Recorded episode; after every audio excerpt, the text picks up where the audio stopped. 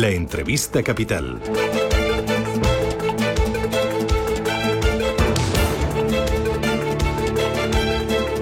8 y 13 minutos de la mañana, a lo menos en Canarias, entrevista capital, la que nos vamos a acercar hoy a esa semana laboral de cuatro horas que ya va a echar a andar en Bélgica, en Bélgica después del eh, acuerdo alcanzado en aquel país eh, esta semana por parte del gobierno con distintas eh, regiones. Es un proyecto, una propuesta para que se siga trabajando las mismas horas, 40 horas, de manera que los trabajadores se puedan organizar, tienen esa flexibilidad, pero que sigan trabajando, puedan configurar sus horas de trabajo como así lo deseen o como lleguen al acuerdo con sus empresas, pero sigan trabajando 40 horas a la semana. Es algo eh, que no parece gustarles a los sindicatos aquí en nuestro país. Vamos a hablar de ello con Mari Carmen Barrera, que es la secretaria de Políticas Europeas de UGT. Mari Carmen, ¿qué tal? Bienvenida, muy buenos días.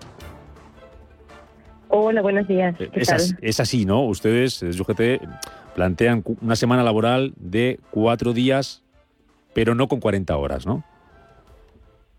Efectivamente, el, el, efecto benéfico de la semana laboral de cuatro días es la posibilidad de reducción de la jornada laboral a 32 horas, eh, dejando que ese, ese quinto día, ese espacio en horas de que no se trabaja, eh, pueda surtir, eh, pueda repercutir eh, benéficamente sobre todo sobre la necesidad de formación y recualificación de los trabajadores, pero también sobre conciliación de la vida laboral, sobre una mejor calidad de vida por una mayor salud de los trabajadores, sobre muchas otras cuestiones que desde luego la medida que ha acordado el gobierno belga pues hace todo lo contrario, es decir, supone una flexibilización de la, de la jornada laboral acompañada de una degradación porque trabajar nueve horas y media o diez diarias, desde luego, es absolutamente inaceptable. Eso no, eso no se puede plantear eh, como una realidad y esperamos, eh, desde luego, que, cuando la medida pase por el Parlamento belga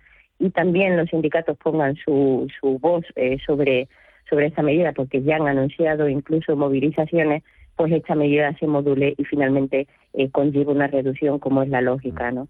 Eh, ustedes lo que defienden, lo que plantean, eh, señora Barrera, sería eh, trabajar cuatro días a la semana, menos horas, 32, como nos decía, pero seguir cobrando lo mismo.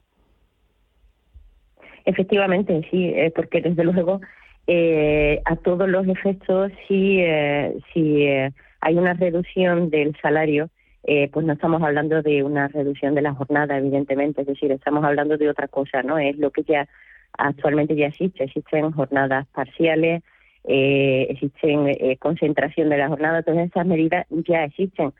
La novedad sería la reducción de la jornada con el mantenimiento del salario, es decir, que diéramos otro paso histórico, como el que ya se dio en su día eh, cuando se estableció la jornada de ocho horas, que fue eh, también por la movilización de los trabajadores, eh, históricamente y que efectivamente pasáramos a otro concepto eh, que ahora mismo yo creo que es el momento que lo requiere porque estamos embarcados en, una doble transición, la transición hacia una economía digitalizada y hacia una economía más justa y libre de, carbono, ¿no? La, la transición eh, medioambiental eh, para una economía sostenible, ¿no? Estas dos transiciones, sobre todo la digital, eh, conlleva que las empresas eh, van a poder alcanzar unas productividades mucho mayores por la robotización y la digitalización que desde luego no pueden repercutir bajo ningún concepto sobre una degradación de, las condiciones de trabajo de los empleados, puesto que eh, bueno, pues las plusvalías y los mayores beneficios que van a tener las empresas esta justicia social que también tengan una repercusión sobre los trabajadores y las trabajadoras y esta, eh, esta medida, la reducción de la jornada eh, laboral semanal a 32 horas, sería pues una manera de repercutir ese beneficio de la digitalización sobre la calidad de vida de trabajadores y trabajadoras. Sería, eh, como digo, un nuevo paso histórico frente a los fenómenos eh, que el mundo del trabajo y la sociedad en general nos encontramos ahora eh, en, el, en el corto plazo abocados, ¿no? Sería un cambio, no, eh, no, no otra cosa, no sería una medida como la belga o como una posibilidad de jornada parcial que desde luego nada tiene que ver. ¿Y usted, señora Barrera, cómo, creen que se van a tomar los empresarios esto de eh, cobrar lo mismo pero trabajar menos? No, eh, pues, eh, pues históricamente ya ha pasado, es decir, teníamos empresarios a principios del siglo pasado, eh, ha habido empresarios eh, pues desde hace, desde que se inventó el capitalismo, digamos, y esta, y esta ha sido la evolución histórica de, la, de las jornadas laborales de trabajadores y trabajadoras. Eh, lo que hay que asumir es que nos enfrentamos ahora mismo a cambios eh, económicos y sociales en, en, España, en Europa, que desde luego van a cambiar eh, nuestro, nuestro mercado de trabajo, nuestra realidad sociolaboral y tendremos que adaptarnos porque, eh, mire, eh, sí, lo que se plantea es que las dos transiciones, la digital y la, y la hacia la economía descarbonizada del plan europeo del Fit for 55, van a repercutir sobre trabajadores y trabajadores con una precarización aún mayor de las condiciones o con mayores despidos, porque la robotización, por ejemplo, parece que así lo plantea, ¿no? Eh, pues eh, desde luego la economía europea va a contraerse y, los empresarios no, no tampoco van a poder tener eh, un futuro de crecimiento, ¿no? Porque en definitiva los productos, el mercado exige que se vendan, ¿no? por tanto, hay que asumirlo como una medida saludable, lógica ante lo que viene y que desde luego eh, pues la puesta en marcha eh, pues no será eh, no será transversal es decir cuando se habla del, del acuerdo del gobierno belga a mí me llama la atención que parece que bueno pues se puede implantar en todos los sitios de la misma manera la jornada laboral es algo que está sometido a diálogo social a negociación colectiva. Es el sujeto uno de los más importantes de, de, los de las materias de, de la negociación colectiva.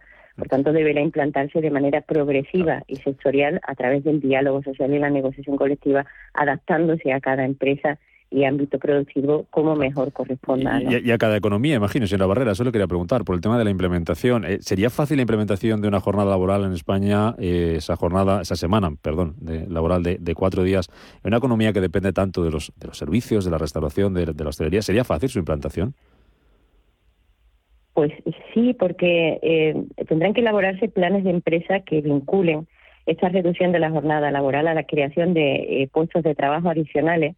Evidentemente, en las horas que se libera el, el, el, ámbito en concreto, el de servicio, eh, el restaurante, en fin, el, hotel que necesite, creará puestos de trabajo en esa diferencia de horas que, que reduce ligando en las necesarias ayudas públicas a la creación de estos puestos de trabajo desde luego sin que ello repercuta en una flexibilización y degradación de las condiciones laborales, como lo que se plantea ahora mismo en, en Bélgica, ¿no? de mm. esas nueve horas y media diaria de trabajadores y trabajadores.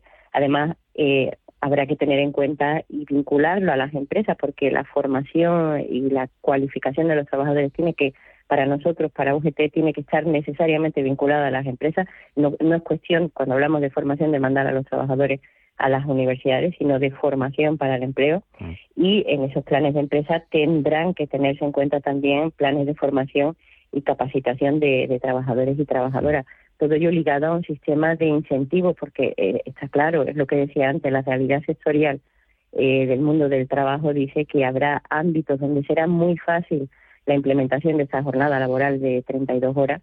Eh, de hecho, en las noticias en Bélgica ya, ya aparecen muchos ámbitos donde ya lo aplican eh, con la con la publicidad que se ha dado estos días al acuerdo ya aparecían testimonios de, ámbitos donde se aplicaba pero habrá otros donde evidentemente no lo aplicarán nunca si no es eh, con una ayuda de, incentivos de, de, fondos públicos que se dirijan a fomentar esa mejora en la calidad del trabajo y desde luego eh, eso tiene que eso tiene que ser eh, así porque si no habrá sectores donde nunca abordarán un cambio de este, de este tipo. Y desde luego, eh, lo que tenemos claro también en UGT es que no podemos seguir avanzando eh, con medidas eh, laborales que sigan creando desigualdades, que sigan creando sectores eh, que mejoren mucho mientras que otros no puedan tener ningún tipo de mejora. Por tanto, hay que abordar medidas desde lo público, desde las normas, eh, pues que eh, finalmente pongan a todos más o menos en terreno de, igualdad. ¿no? Le hago la última, señora Barrera. supongamos que lo que me queda a mí hasta que me jubile, a partir de cuando esto entre en vigor, yo trabajo 32 horas a la semana en vez de 40. Cuando yo me jubile, ¿esto cómo me va a afectar a, a nivel de cotización? Bueno, pues exactamente es eso. Mira, cuando tú me hacías la primera pregunta, eh, me decías precisamente esto, ¿no? La, la, eh, hablabas de la jornada que, que bueno, eh, sí podía si esto era como las jornadas, esto no es como las jornadas parciales, o, eh, mi respuesta, ¿no? ¿no? es como las jornadas parciales o como un recorte de la jornada sobre un puesto de trabajo normal. Esto es un cambio eh, de paradigma, es decir, la jornada pasaría de ser pues de esas eh, 40 horas a esas 32 horas legalmente hablando en, en la norma, en el estatuto de los trabajadores. Eh, por tanto, eh, a efectos de cotizaciones, a efectos de jubilación, a efectos de beneficios sociales o de cualquier otro tipo eh, de prestación eh, social que pueda tener eh, derecho y que tienen derecho hoy en día trabajadores y trabajadoras, mm. no tiene que haber ningún tipo de cambio porque el patrón cambia. Ah. El patrón es de, cambia de esas 40 a 32 horas. Eh, lo contrario, lo que me preguntabas en tu primera pregunta, es decir, eh, lo contrario, eh, el adaptar a, a, jornadas parciales, concentradas, etcétera, sí que lleva un recorte eh, dentro de cotizaciones u, u, otros beneficios, pero esto sería una jornada completa de 32 horas, que es lo que pedimos en UGT. ¿Y ese, cambio, ese cambio de futuro que es necesario. De ser posible, con eso sí que termino. Eh, ¿Cuándo creen ustedes desde UGT que esto sería posible eh, implementarlo en España? ¿De qué plazo de tiempo estaríamos hablando? Sé que es un poco de bola de cristal, pero no sé si trabajan ustedes con algún plazo, con algún margen. Bueno, nosotros ahora mismo estamos eh, moderadamente optimistas porque, verás, la semana pasada justamente estuvimos, llevamos ya varios meses porque en octubre hicimos un evento sobre en la conferencia del futuro de Europa que fue la aportación de UGT que precisamente se llamaba así, la jornada laboral semanal de 32 horas, la contribución de UGT a el desarrollo del pilar social europeo, ¿no? Sí. Estamos impulsándolo a nivel europeo. Eh, la semana pasada tuvimos esa ronda parlamentaria justo y la verdad es que estamos optimistas porque eh, encontramos bastante acogida a esa medida entre todos, eh, nos vimos con todos los grupos en el Parlamento Europeo y la verdad es que la acogida fue buena, de hecho estamos mm. eh, trabajando sobre eh, la forma de incorporarlo a los próximos debates eh, del próximo trimestre que van a ah. tener lugar en el Parlamento Europeo. Pues seguiremos. Si hay un impulso europeo, desde luego llegará mucho antes a España y a todos los países y eso desde luego es lo que es lo que queremos nosotros cuanto antes eh, pues mejor será mejor será el fenómeno de la digitalización en España y más eh, la sociedad eh, pues eh, será mejor y más igualitaria. Seguiremos muy atentos a esto, que nos afecta a todos, a esto de la semana laboral de, de cuatro días. Eh, Mari Carmen Marrera, secretaria de Políticas Europeas UGT, gracias de verdad por estar con nosotros aquí en Radio Intereconomía esta mañana. Muchísimas gracias a ti. Gracias y buenos días.